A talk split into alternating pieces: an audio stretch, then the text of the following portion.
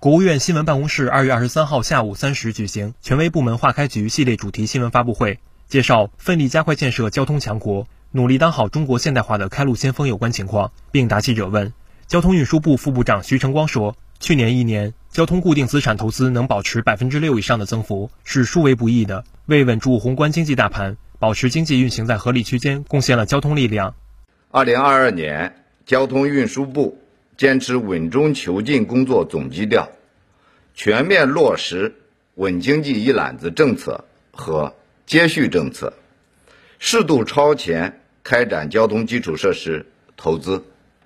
全年全国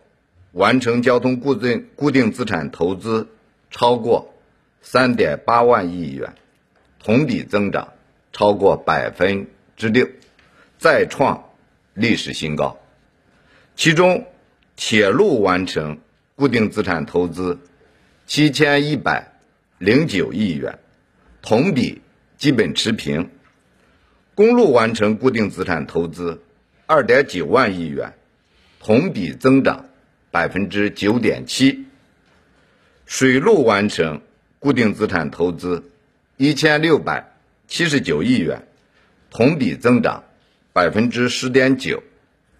民航完成固定资产投资超过一千二百亿元，同比基本持平。去年一年交通固定资产投资能保持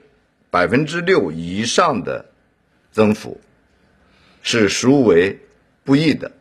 为稳住宏观经济大盘、保持经济运行在合理区间，